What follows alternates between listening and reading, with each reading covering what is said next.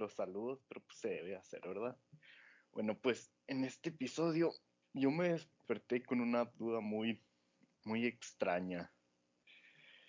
He estado pensando bastante en por qué em, cosas como dibujos animados y pinturas se nos hacen acá y que, oh, sí, no, pues este es perfección, ¿verdad? Y lo he estado pensando mucho y ni siquiera es solamente una perfección física como al principio estaba creyendo, porque también hay una perfección emocional o mental, o más bien una perfección de cómo te representas a ti mismo hacia los demás. Por ejemplo, ok, ahora esto se va para ti, Mario. Ah, muy bien. Hola. sí, porque si estás, existe. Y sí, me, agrada más que acá mi compa introduzca. Sí, bueno, pues esta vez. Estuve pensando este, porque yo veo anime, jaja, bastante. Y, y pues sí, digo, este, los personajes en el anime están hechos para que sean perfectos, sean simétricos, sean bellos, ¿no? Sí. Pero es que la cosa preocupante es que no solamente es eso de ser simétricos físicamente, sino que también son perfectos en un modo más mental y de personalidad, ya que pues por el mismo medio del arte es necesario demostrar la personalidad del personaje este bastante. Esto se consigue exagerando ya sea movimientos o características y los hace mucho más fáciles de leer.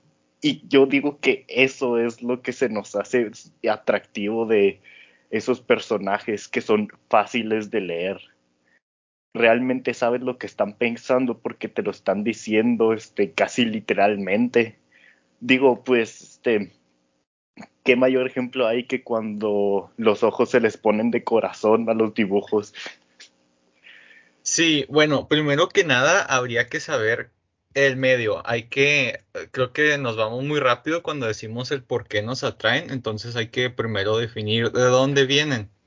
Y es que, bueno, si en esencia, si lo pensamos bien, no es tan diferente un personaje en un cómic a un libro, a una película, a una serie. Esencialmente el personaje es el mismo independientemente del medio. Por ejemplo, tú puedes pensar que un personaje en el anime está guapa, guapa, el lenguaje aquí. Incluyendo todo al mismo tiempo, claro que sí. Sí, sí, mi, mi dislexia me ayuda que no tengo. O puedes imaginártelo también como tu idea de perfección. Y es que admitámoslo, cuando leemos un personaje en un libro, no nos los imaginamos como alguien normal. Sería incluso extraño imaginarse un personaje que nos gustara como alguien gordo sin necesidad de serlo dentro del libro. Cosa que no está mal, porque tampoco es que veamos muchas personas gordas en la ficción, a menos de que su personaje requiera esa obesidad. Entonces, ¿qué es lo que hace el arte sino imitar la realidad? El arte es una imitación. Ahora, imitación no lo demerita ni mucho menos, sino que es una imitación a manera de modelo a escala. Es, por ejemplo, una casa, primero se tiene que hacer la maqueta de la casa. Esa maqueta es como el arte de la realidad. Lo que decías de que nos gusta tanto es porque se hace una imitación de la realidad. Entonces tú al momento de imitar, se busca asemejarse lo más posible, pero como es manipulable, quitamos los elementos que no nos gustan. Por ejemplo, el diálogo en las películas, uno cuando lo ve, se piensa que es común, pero en las películas nunca hablan con muletillas. Nunca ves a alguien diciendo, eh, este, pues, ¿por qué? Porque es innecesario para el diálogo. El diálogo busca imitar a la charla real, más quitarle lo real. Entonces acaba por ser una imitación y en imitando se nos parece más gustoso de lo que es en verdad. Ok, sí, pero Sí, entiendo eso de quitar este las cosas que son malas, pero siento que es como una destilación, así literalmente lo estás haciendo más puro porque cuando tu personaje es este malvado, no lo vas a hacer así de que, ah, no, pues sí, este, iba, por la calle y tiró la basura, no, lo vas a hacer que, que le pegue a alguien y cosas así. Y no sé cómo demonios eso este, se traduce a gustos en la vida. Por ejemplo, este, si te gusta un cierto tipo de, personalidad dentro de un este medio específico, ya sea que sí, un personalidad. Introvertido. ¿Mande? Digamos introvertido. Sí, te, te gusta este cuando los medios ponen a gente introvertida y se te hace este atractivo, ¿verdad? pero pues este en los medios sigue siendo así, es puramente introvertida, este, porque pues sí, está destilado. Pero lo que me preocupa es que este, trates de aplicarlo a, a, la gente real, porque pues a la gente real no se le puede aplicar nada de eso, porque está muy complicado. Sí, es que esos personajes, a diferencia de la vida real, están creados con un propósito, mientras que en la vida real no tenemos propósito apenas. Entonces, cuando un personaje se ve definido en la ficción, se denota como su único objetivo. Pero es curioso porque creo que sí podemos ver estos patrones en personas que conozcamos porque no las conocemos totalmente conocemos como quien dice su persona, su personaje. Pues sí, pero pues eh, eso casi nunca le quita que sigan siendo incluso mucho más este, complicadas. Y aparte siento, o corrígeme si, si estoy equivocado, que entra mucho en el tema de ser predecible. Por ejemplo, un personaje es predecible. ¿Por qué? Porque tiene, tú conoces sus motivaciones, conoces sus objetivos y conoces este su pasado y lo que está pensando ahora, así que es, es predecible y pues con personas reales no lo son. Hay gente predecible. Bueno, sí y, y no. No, no, no hay gente predecible. Bueno, sí, hay acciones predecibles, o sea, sí puedes basarte de que, ah, no, pues podría hacer esto en estas ocasiones, pero no es como no es tan fácil porque no los conoces completamente, al contrario que personajes este, de historias. Ok, ¿tú piensas que somos entes individuales? ¿A qué te refieres con entes individuales? Que si no somos predecibles es porque cada uno tiene su propia configuración única. Pues sí. Bueno, déjate platico de las elecciones en donde ganó Ronald Reagan. Ok, las elecciones fundamentalmente se basan en buscar a tu nicho. Ahora, el problema de Reagan es que él no estaba buscando el nicho de la clase social, no buscaba clase media, alta o baja. Reagan, cuando estaba postulándose a la presidencia, resulta que estaba en paralelo junto con la teoría humanista de la psicología. Esto es la pirámide de Maslow, la que te indica los pasos que debes seguir para conseguir la, realización de tu vida. Entregaron muchas encuestas a la gente de Estados Unidos y cada, cada una de estas encuestas era prevista para que la gente encajara en cierto arquetipo.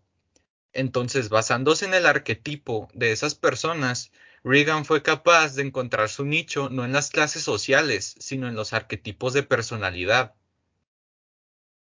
Esto es que la gente, por más que quiera, se va a ajustar sí o sí a algún arquetipo de personalidad. Por más único que seas, tienes un porcentaje, un decimal de porcentaje que te ajusta más a ser alguien introvertido que extrovertido, a pesar de que poseas características de ambas.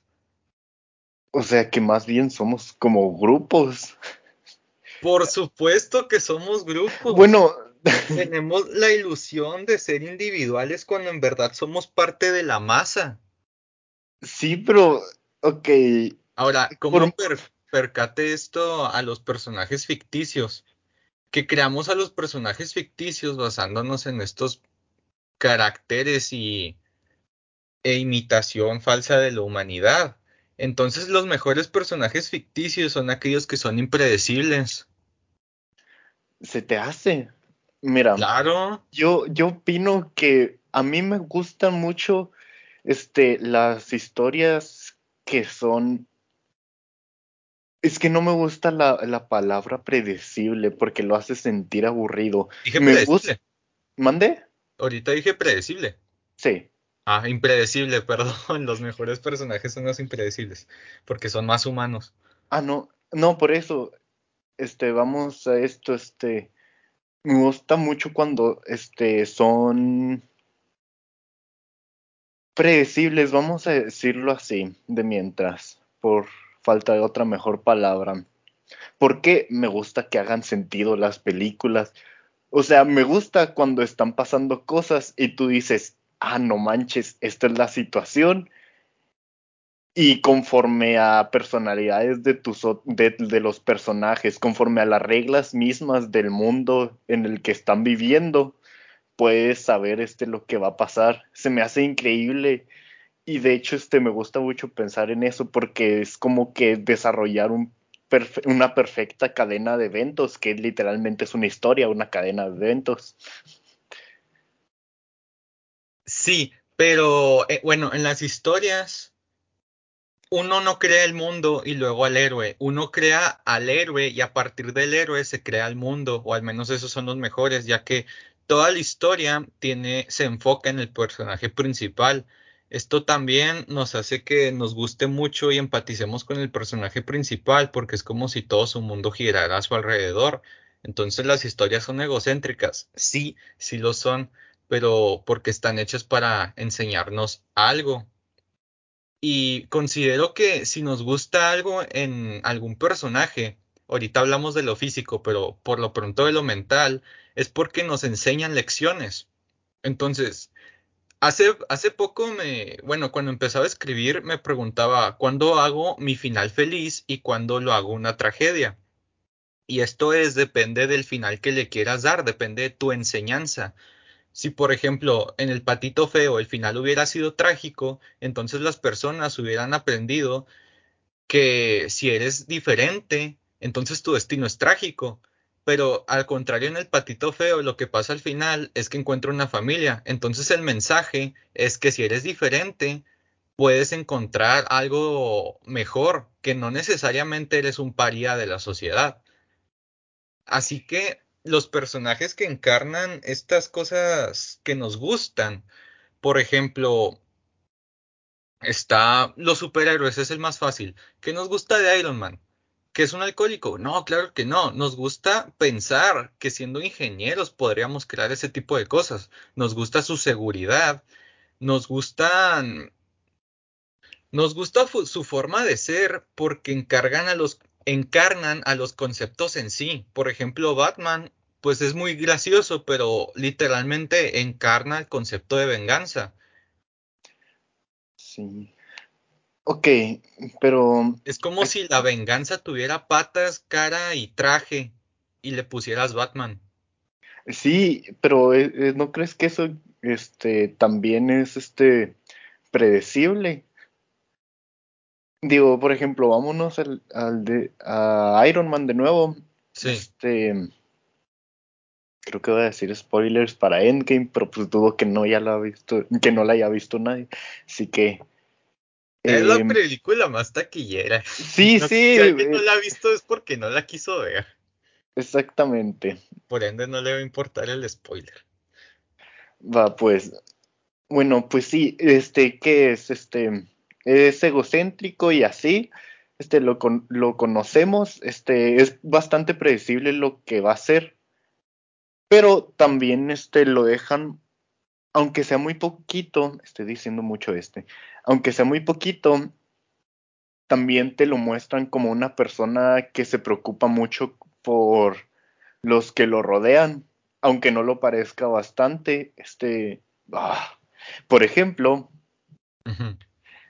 en, en Endgame, cuando le preguntan que, pues, cómo va a estar esto del viaje del tiempo y que si lo podría hacer, él dice que no, no lo va a hacer. ¿Por qué? Porque ahora sí tiene una familia y quiere protegerla bien y así.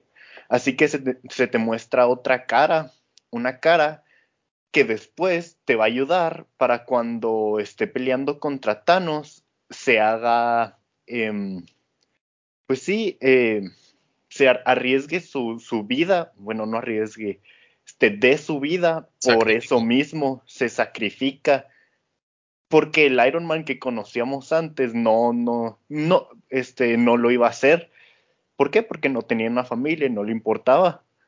Me encanta este concepto de que las películas son simétricas, incluso las historias son simétricas, porque el principio es un espejo del final.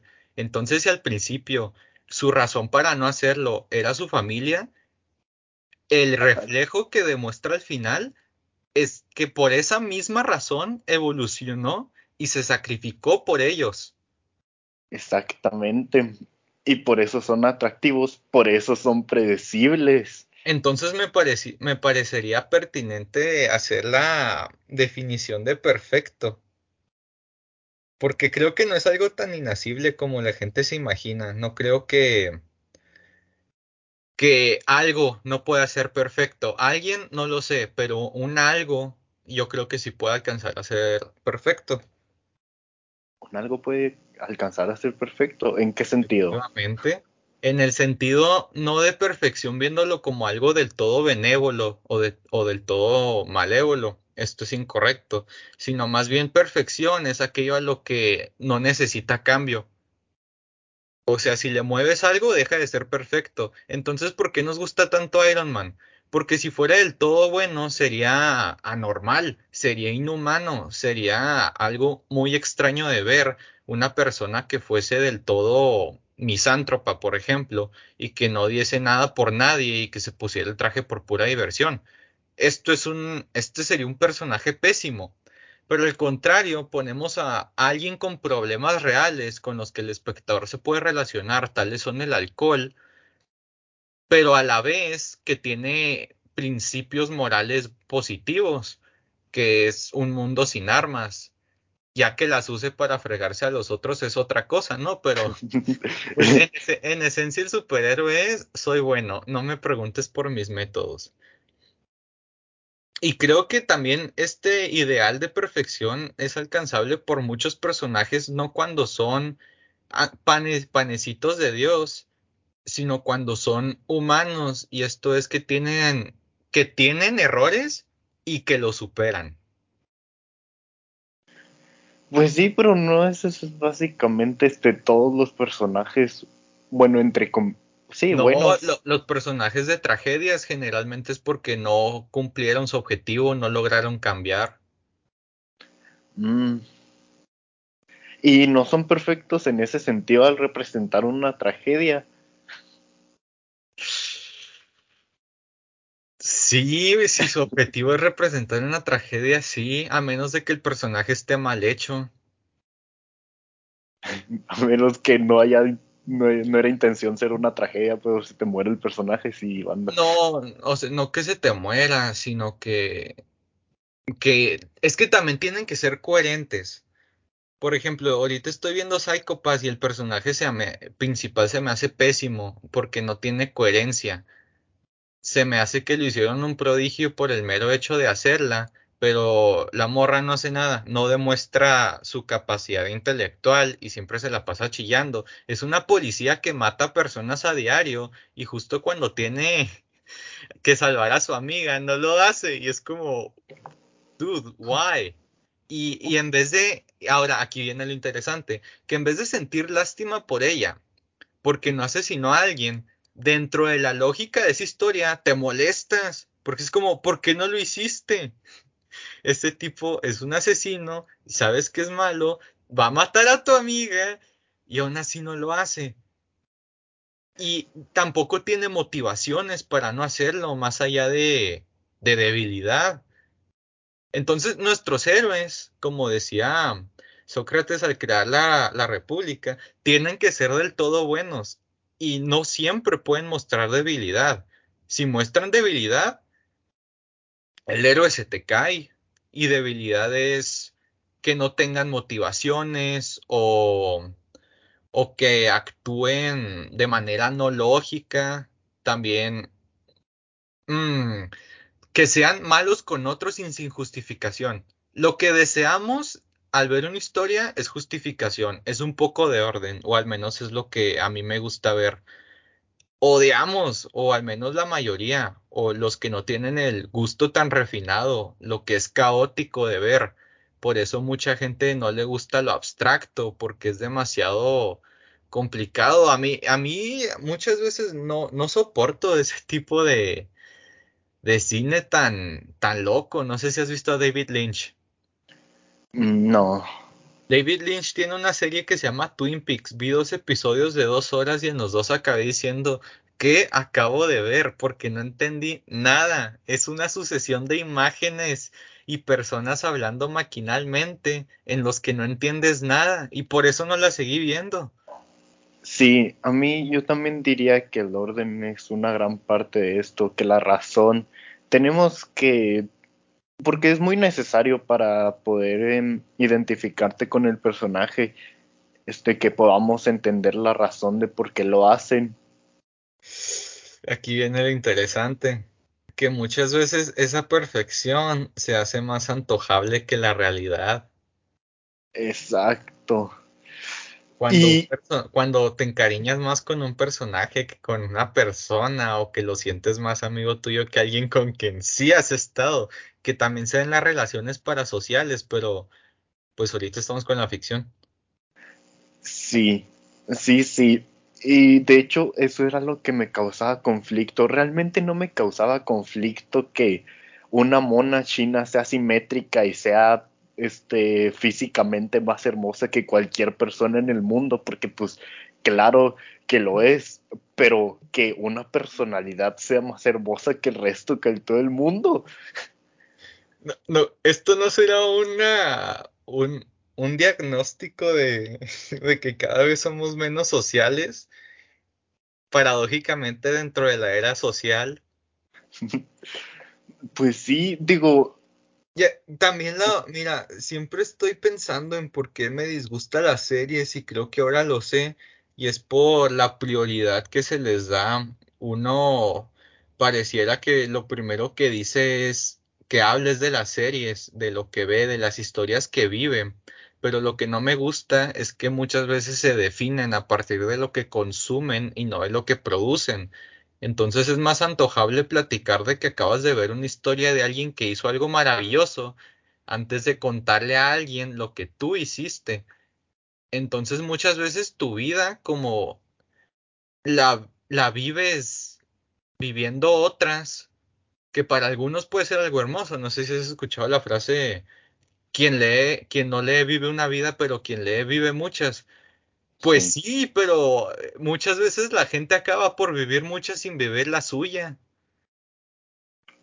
Sí, y más que eso, no, no considero tan malo ver, ver muchas series y así, pero sí considero malo cuando eso es, es la única parte de ti que puede llegar a ser remotamente interesante. Por ejemplo, yo, yo considero que veo muchas series, incluso más que el promedio, que pues estamos diciendo muchas, bastantes.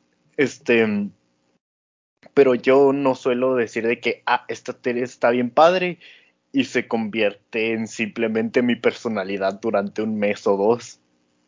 Este, sí trato de y creo que eso de producir suena bien, pero lo estás diciendo como que producir de, de ser, ser productivo, válgame la redundancia. Digo, también puedes producir opiniones sobre estas series. Producir me refiero más bien a, a hacer algo por tu cuenta, no tanto a que tengas que tener resultados, sino a vivir tus propias experiencias. Sí, hasta una opinión sobre las series es mejor que, que por supuesto, está bien chido. Una vez me, me, me, preguntó, me preguntaron, oye, ¿ya viste esa serie? Y lo, no, ah, qué mal. Este, iba a platicar de ella. Y nomás dije, pues, ¿qué diferencia hace con esa persona? Es de que, ¿ya la viste? Sí, ¿qué te pareció? Pues está bien, ah, bueno. o, ah, ¿ya, ¿ya la viste? No, pues es que al final pasa esto y estuvo chido. Ah, y fin. se pierde toda la calidad y la profundidad de la serie, que no necesariamente tiene que ser filosófica, sino profundidad de personajes, de historia, de contexto, para reducirla a un tachida.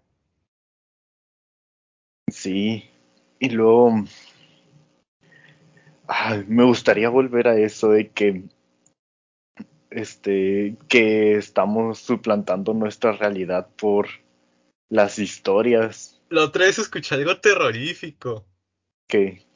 Eh, lo escuché el, este Diego Rosarín que decía, antes se soñaba con el carro del futuro, se soñaba con, con lo que nos aguarda, con, con campos elíseos edificados tecnológicamente y tecnologías del futuro. Ahora lo que deseamos y lo único que platicamos es de la película posapocalíptica de cómo se va a acabar el mundo y de la mierda que es nuestra sociedad.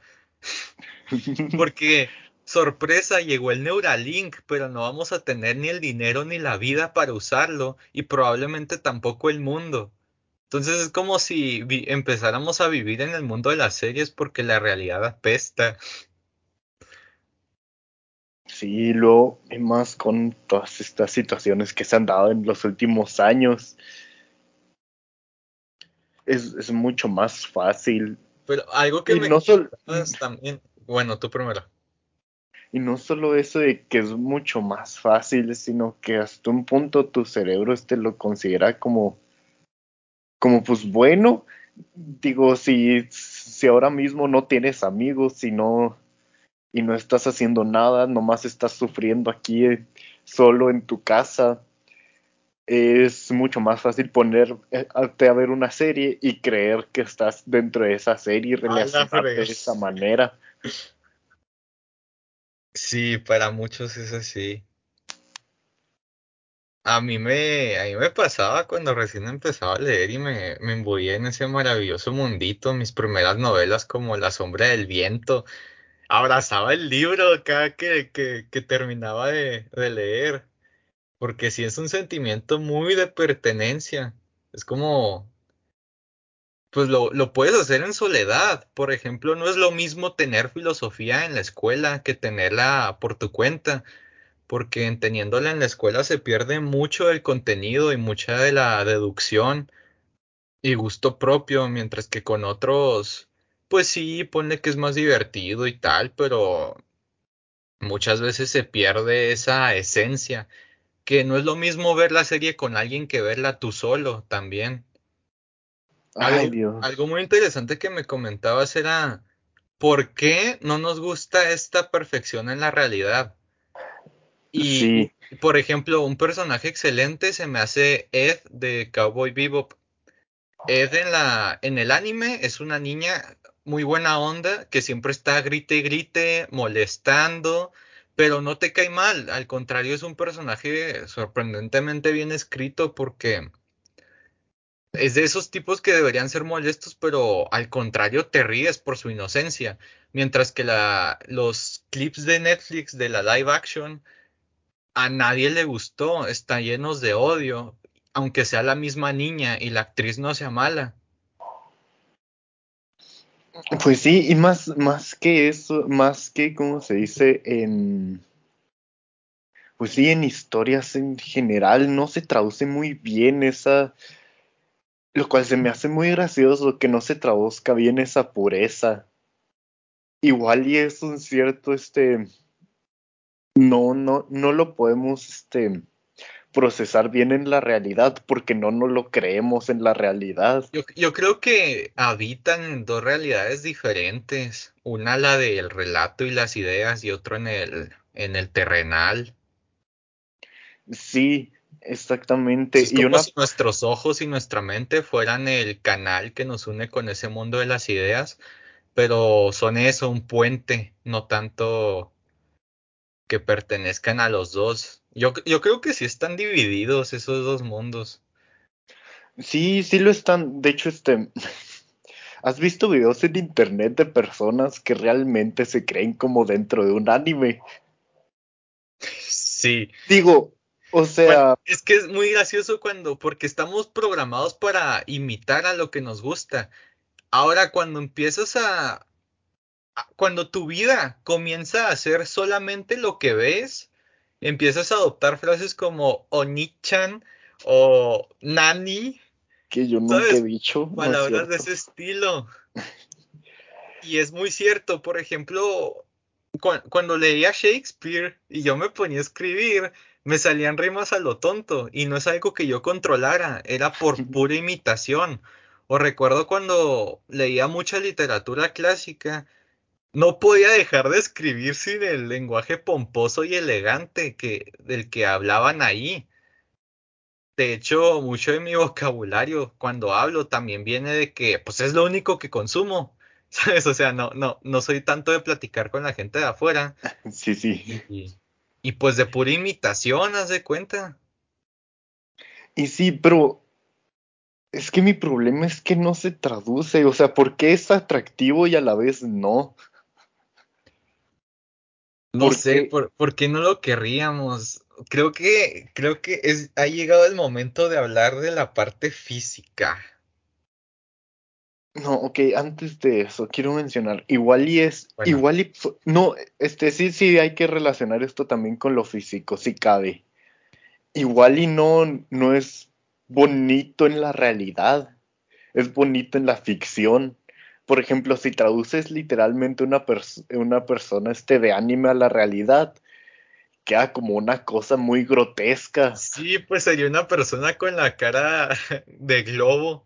Es el círculo y abajo acabando en triángulo. Sí, luego este, la piel del mismo color por todas partes, poco detalle. Y, y, se ve chido en una pantalla, se ve chido en un dibujo cuando... pues, nos encanta cuando todo está muy ¿cómo se dice? Este, sugestionado, podría decirse.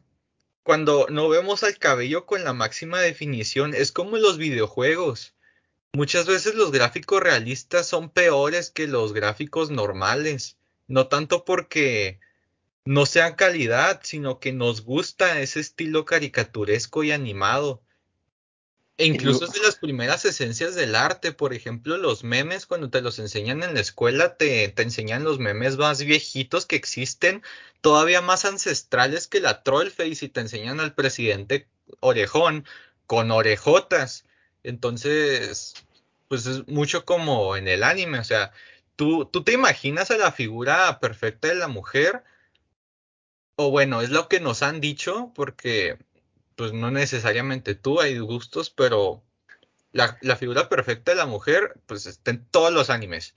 Morra con, con busto prominente, caderas, caderas anchas, vientre delgado, con también glúteos prominentes y cara joven.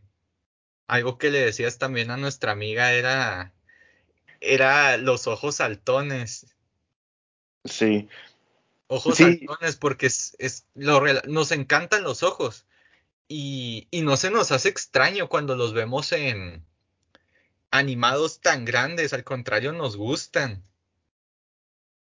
Sí, pero es que, ay, odio cómo no se traduce, odio cómo nos puede gustar algo tanto, algo, algo nos puede gustar incluso más que la realidad, pero en cuanto lo traemos a la realidad no está chido.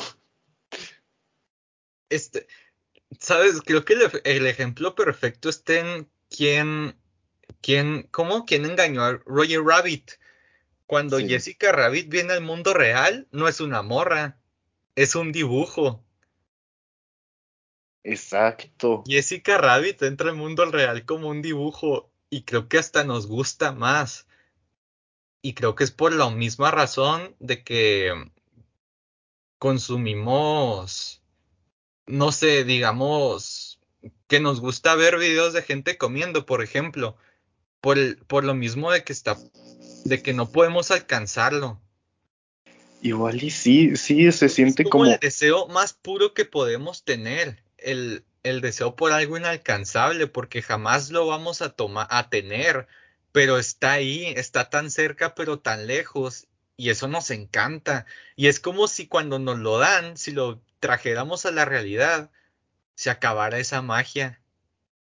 Y sí, este, no lo dan y ya se siente extraño, se siente este por ejemplo, no sé, yo, yo cuando veo a una persona simétrica en cualquier obra de ficción, no, o sea, nunca me, me he imaginado como un dibujo animado, ni al dibujo como una persona real.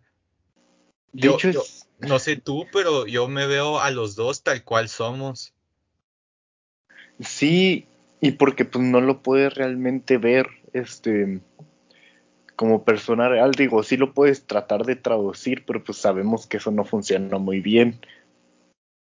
Igual y funciona mejor este del otro lado para allá, pero sigue sin dar este resultados perfectos.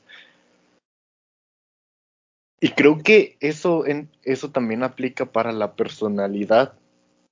Este, podemos traducir una personalidad humana a un person a un personaje de una historia, pero es muy difícil traducir la personalidad de un personaje de historia a un humano. Por ejemplo, Ok, vamos aquí. Vamos a... eh, tú, tú tienes, este, vamos a decir que un amigo es muy introvertido y así, le gusta dibujar y cosas así. No estoy yo- yo- diciendo nada en creo que específico, en la vida real todos odiaríamos a Sasuke.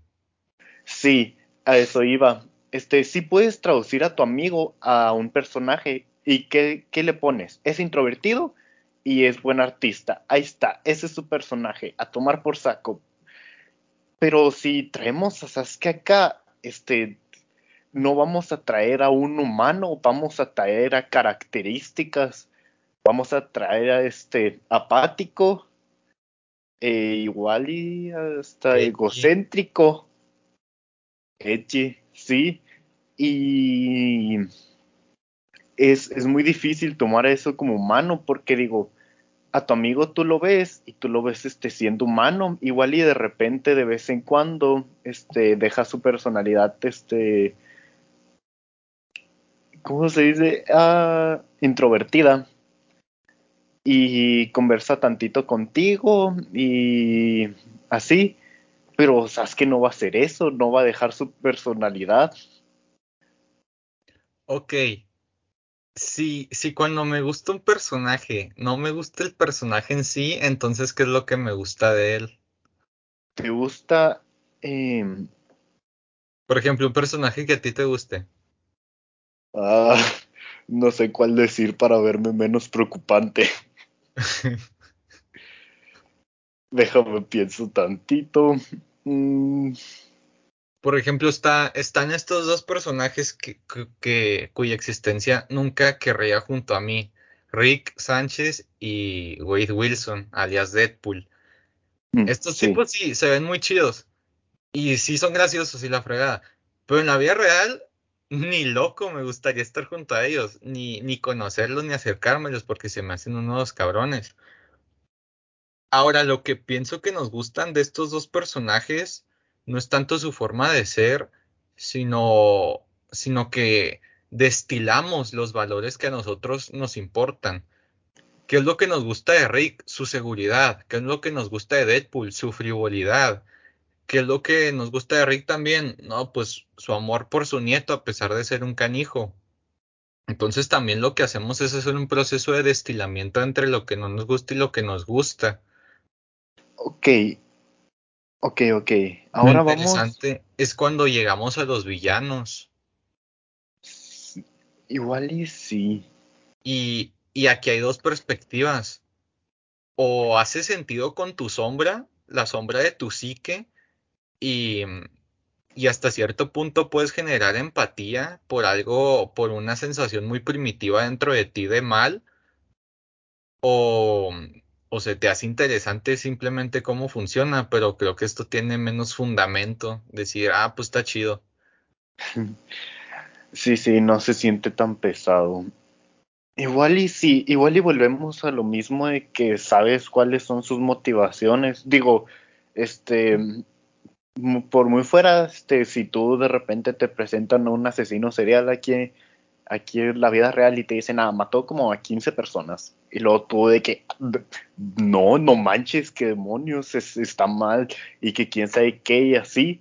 pero si nos presentan un personaje y nos dicen, no, pues es que era de un barrio pobre y se murió toda su familia y cuando trató de ser mejor persona nomás le, le robaron las, las piernas y, y, y, así, si dices, ah, no manches, pues sí cierto, ¿verdad? No, oye, ¿tú crees que los mejores villanos son aquellos que nosotros podríamos llegar a ser dentro de su historia? Exactamente, me gustan los villanos, este, pues sí, obviamente que tienen razones. Está bien, es, Por eso. Es lo, es lo peor, es lo peor del mundo. Este, una que una que un personaje sea malo porque es malo. Sí, a, nadie nos gusta, ¿y sabes por qué? No. Porque nosotros no podríamos ser malos porque sí necesitamos una narrativa que nos diga, mira, creo que por eso nos gusta tanto el guasón. El guasón tiene esta frase, la, este, la gravedad es, la locura es como la gravedad, solo hace falta un empujón para caerse. Y, hasta cierto punto, por eso tanta gente le encanta el guasón, todos se sienten identificados porque hasta cierto punto creen que si hubiesen vivido lo que ese tipo vivió, podrían haber sido como él y generan empatía no desde el lado de la prohibición, sino desde el lado de la libertad al momento de relacionarse con algo prohibido. Por supuesto, nadie te va a decir, a huevo, yo mataría o yo mataría palancazos a Robin. Claro que no. Pero son sus motivaciones y su manera de ser lo que nos gusta, porque creo que pensaríamos que podríamos llegar a ser como tales.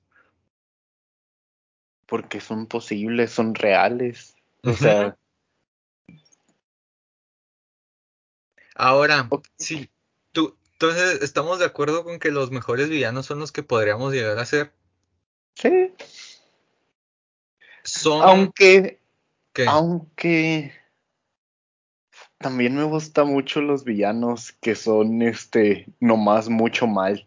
No sé, como que este aquellos que te infunden miedo o asco. Que el asco creo que es este un, un muy fuerte eh, sentimiento que te puede provocar un villano. ¿Y sabes por qué dan asco?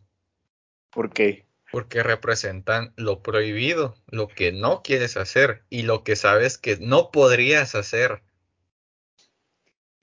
Ah, sí. Personajes que dan asco son los que tú dices, ¿qué pedo? A mí no me permiten hacer eso. y, y más que eso, no te... Igual y sabes que no. O los que son demasiado individuales. Esos también nos dan asco. ¿Cómo? Los que actúan simplemente para sí, que no son piadosos, que ven solo por sí mismos. Pues Porque sí. al momento en que alguien es impío, es como, oye, yo jamás llegaría a hacer esto, qué asco, ¿sabes? Me perdiste. Sí, y más que perderte, este, le das otro sentido. Siento Ajá. que este, un villano que, que tú podrías ser es como un buen villano para final de la historia y un villano que te da asco es como un villano este secundario. Lo... ¿Será? ¿Será? Bueno, sí, porque es que el este... villano también está creado a partir de la oposición del héroe. Es como la antítesis del héroe. Sí. Oh, también estaba pensando en eso. Estabas diciendo algo que nos íbamos, que nos podíamos relacionar, que nos podemos convertir en los villanos también nos relacionamos con los seres porque nos podemos convertir por ellos, como, mm, como ellos. A diferencia de los villanos, que es lo que podemos llegar a ser, el héroe representa lo que aspiramos a ser.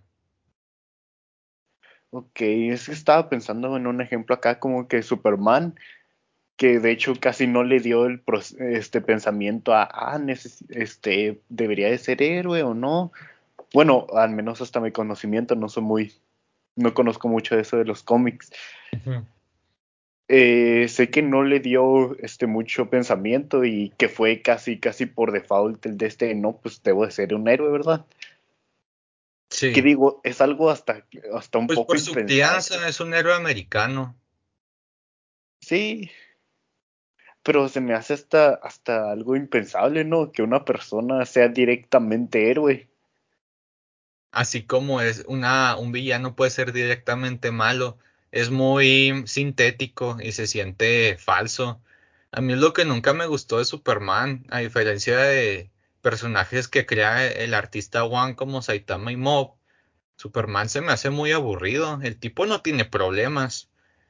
O sea, no, no entiendo por qué el güey la hace de, de periodista. En el caso de Batman es para proteger a sus seres queridos. Pero Superman, que, o sea, el tipo tiene un super oído. Al momento en que alguien vaya por su familia, él puede ir a detenerlo y listo. No tiene sentido que sea un periodista. Y luego, o sea, creo que lo que no me gusta de Superman es que podría ser más y no lo es. Podría, el tipo puede aprender ajedrez en 5 segundos a sus 30 años después de no haberlo jugado en toda su vida y prefiere usar sus poderes para pegarle a tipos antes que hacer algo de, de valor.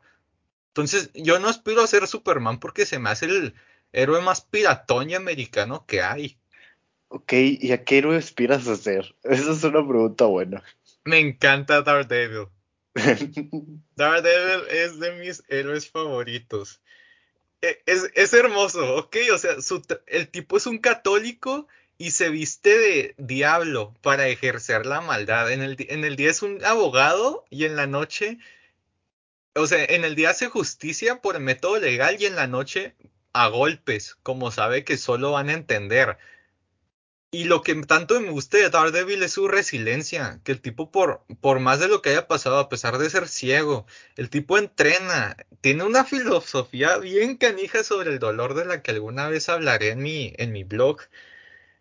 Y, y aunque no sea del todo creyente, este Daredevil admiras su, su devoción. Mucha- muchas de sus historias se trata de cómo recupera su fe y al contrario de verlo como algo no deseable, lo ves como algo admirable.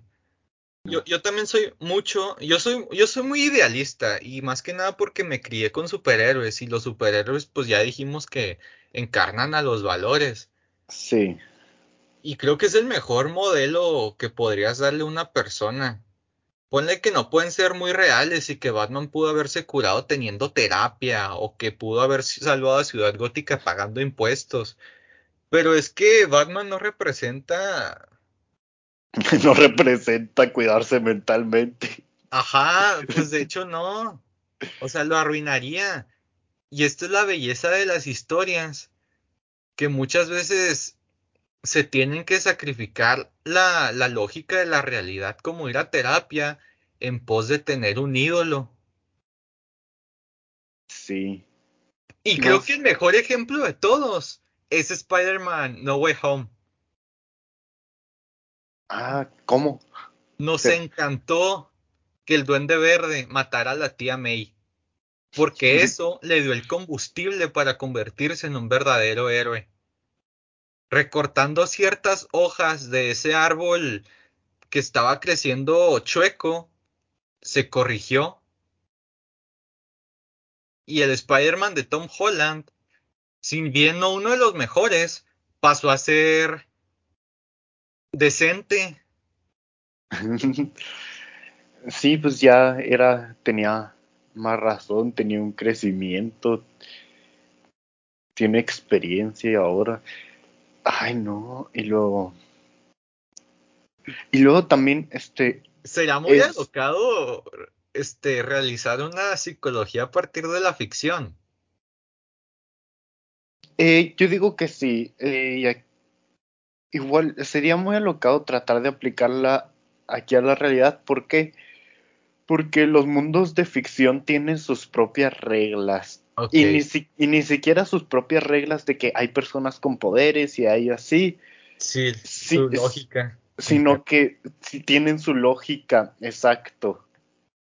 Eh, ay Dios, no, no tengo ejemplos ahora mismo. Un, un- algo graciosísimo que pasa en el Don Quijote de la Mancha es que va Sancho y le dice, hey, ¿qué pedo? ¿Cuándo comemos? ¿Cuándo me pagas? Y le dice Don Quijote, mira Sancho, no sé, yo no recuerdo haber leído en ninguna historia que les hayan pagado o que se hayan sentado a comer, pero tú descuida que si ellos sobrevivieron, nosotros también.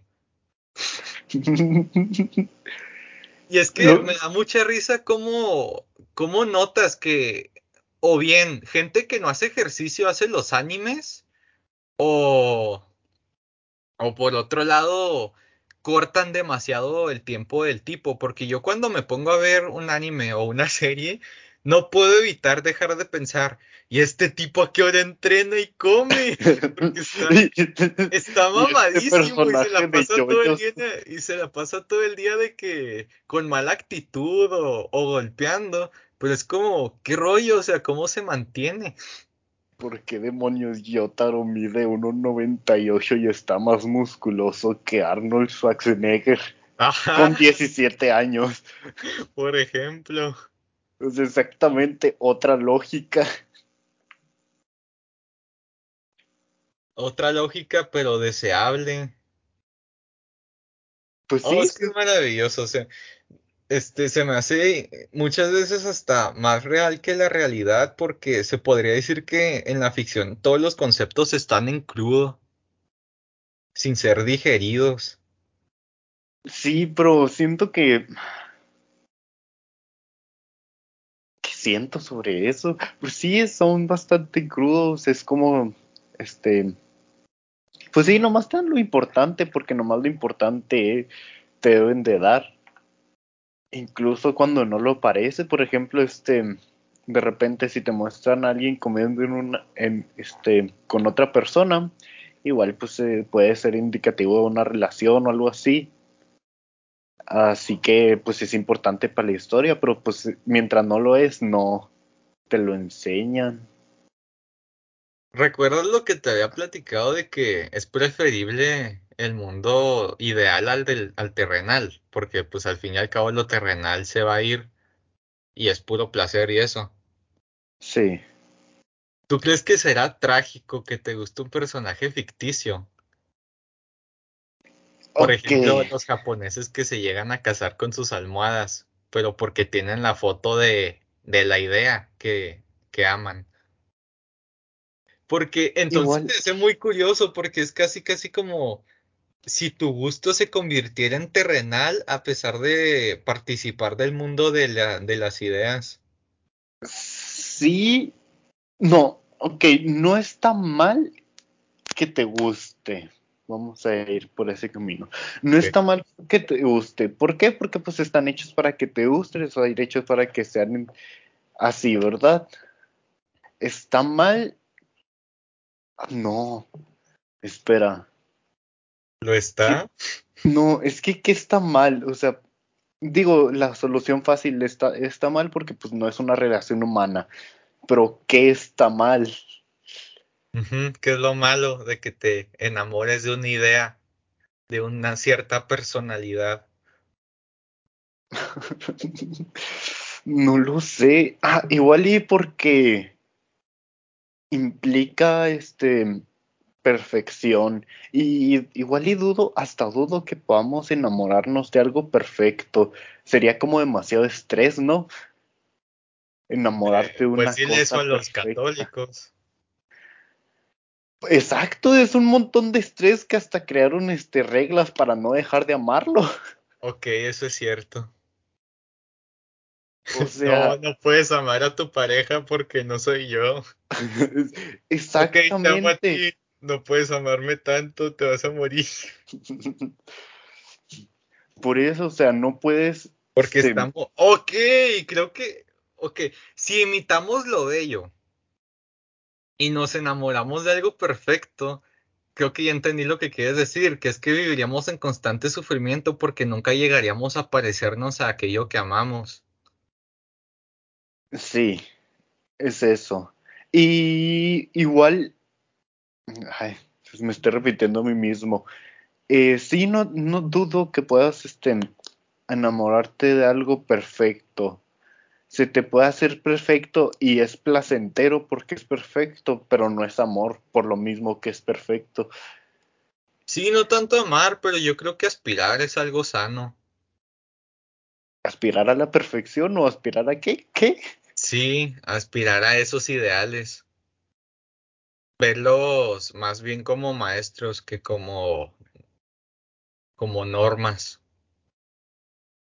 Sí, pues igual y Sí, no, no se me hace malo que este, quieras ponerte ideales para tratar de seguirlos, así como para mejorarte a ti mismo, pero no eres esos ideales, esa es la cosa. Y no los eres porque no eres un personaje, eres una persona. Lo- Y creo que también uno de los grandes problemas y el mayor es que como te enamoras de un ideal de perfección, cuando vuelves a la realidad te das cuenta de que las personas no lo poseen y así como pasa con la gente que consume demasiado contenido para adultos mm, piensan que las relaciones son así, cuando en verdad son, son fucking vírgenes y pues nunca han tenido relaciones tales. Y cuando recién experimentan, según este anécdotas que he escuchado, pues resultan como imbéciles por, por la forma en que tratan en su mayor parte a la mujer, que la golpean o que hacen cosas indebidas, porque lo que conocen, es, es de lo único que se han nutrido. Entonces, si solo vives de historias, luego cuando llegues a la realidad, pues te va a dar una cachetada. Sí, exactamente. Luego, cuando te creas Sasuke, porque está bien padre Sasuke, banda, este, vas a llegar y vas a decirle a una persona que, que, que pues está fea y no te cae bien, y la persona se va a ofender y te van a sacar de tu escuela, que no me pasó a mí, pero Que no hacía falta aclarar. sí, hace falta aclarar que nunca me pasó a mí, no es cierto, no les crean. Me creías, ¿sabes? Y sí, y de hecho, este, eso pasa mucho en, en la niñez, adoptar mucho la personalidad de un Sí, por personaje. lo mismo que es tan personal, como, como participas tanto tiempo de, de, con estos personajes y convives tanto con ellos, pues casi casi que te sientes parte de su mundo y menos del tuyo. Y nomás es, y exactamente, por, e- pasa en la niñez porque no le echas este tanto pensamiento. Ya después sí te puedes dar cuenta que pues no, no es real. Pero luego da miedo los que no lo abandonan. Sí, no abandonarlo es un problema bien gacho. Y de hecho se me hace hasta muy triste, este, porque digo, dejas de vivir Oh, ok, esto está muy interesante. Se te hace triste porque no tiene contacto humano, pero si para él es más bonito vivir en puras ideas, sigue siendo trágico. ¿Y por qué? sigue siendo trágico porque, ¿por qué? Porque Por ejemplo, el budismo, se, en el budismo uno medita para prepararse para la muerte. Eso es en esencia su doctrina. Si uno se si vive toda su vida en ideas y nunca no se entra en contacto con la realidad, por así decirlo, no equivaldrá a lo mismo cuando muera. Al fin y al cabo, vivirá y, y morirá en ideas. sí, pero es que, ok, aquí vamos, esas ideas no te pueden dar lo mismo que otra persona. Realmente No dar, dije, Creo que este, tampoco, más que un recibir, creo que no hay un dar. Y creo que esa es una cualidad vital no, para el ser humano. no hay reciprocidad, ¿no? En las ideas.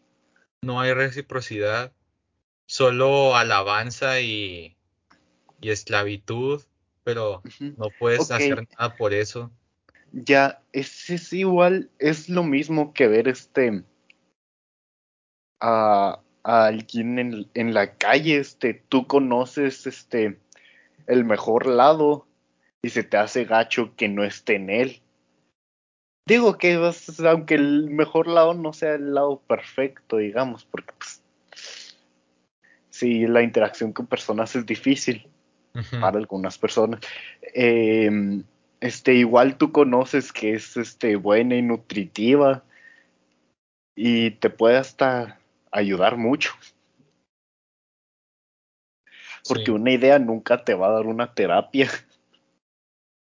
Nunca te va a dar dinero. No, una, una idea nunca te va a dar una terapia, nunca Bueno, te sí, va a es dar como el dinero. dinero. Es como el dinero. No, el dinero no te da felicidad, pero a través del dinero puedes conseguirla. Lo mismo con las ideas. No te dan terapia, pero a partir de ideas, si sabes cómo trabajarlas, pues puedes conseguir algo.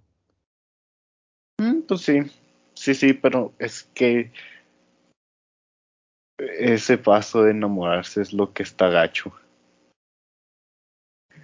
Ay, güey, su bestia. Sí, es cruel. Sí, es muy gacho.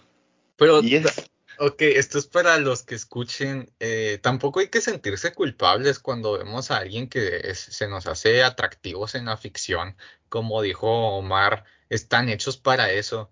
Lo que hace nuestro cerebro es que identifica patrones como los ojos saltones, las, pues son musas todos y todos los hombres son Adonis. O sea, raro sería que no nos atrajeran hasta cierto punto. Y también raro es que nomás eso nos atraiga, así que pues cuidado, eh, onda. Digo, no, no vayan a Sí. tener ningún mousepad de sus personajes favoritos enseguida de ustedes. 3D. 3D en lugares este que sí. Entonces, eso, eso es todo o algo, algo más. Creo que se, se me hace bien. Sí, yo creo que sí, ya le dijimos a la gente que no puede disfrutar de estas cosas. Así No, es. no, sí pueden, sí pueden. No, no pueden. Salgan y toquen pasto. Bueno, ahora sí la despedida. Bueno, pues, este, muchas gracias por haber escuchado, este, todas nuestras opiniones que realmente igual y no están muy bien hechas, pero pues son nuestras. Eso es lo que podemos decir. ¿Y tú, Mario, cómo lo cierras? Gracias por haber escuchado. Buenas noches. Y, y, comenten, este, sean consumidores críticos y no pasivos. Si algo no les hizo sentido, escriban. No me gustó esto. Y chance le, chance le respondemos cómo no. O a, no sé, le, re- le recomiendo anotar cosas que les gusten, cosas que no. Ya se le decimos que está mal y que nosotros somos totalmente objetivos. También. No, solo amar. sí, sí, es cierto. Y, y eso, o sea, sean consumidores activos. Va, gracias.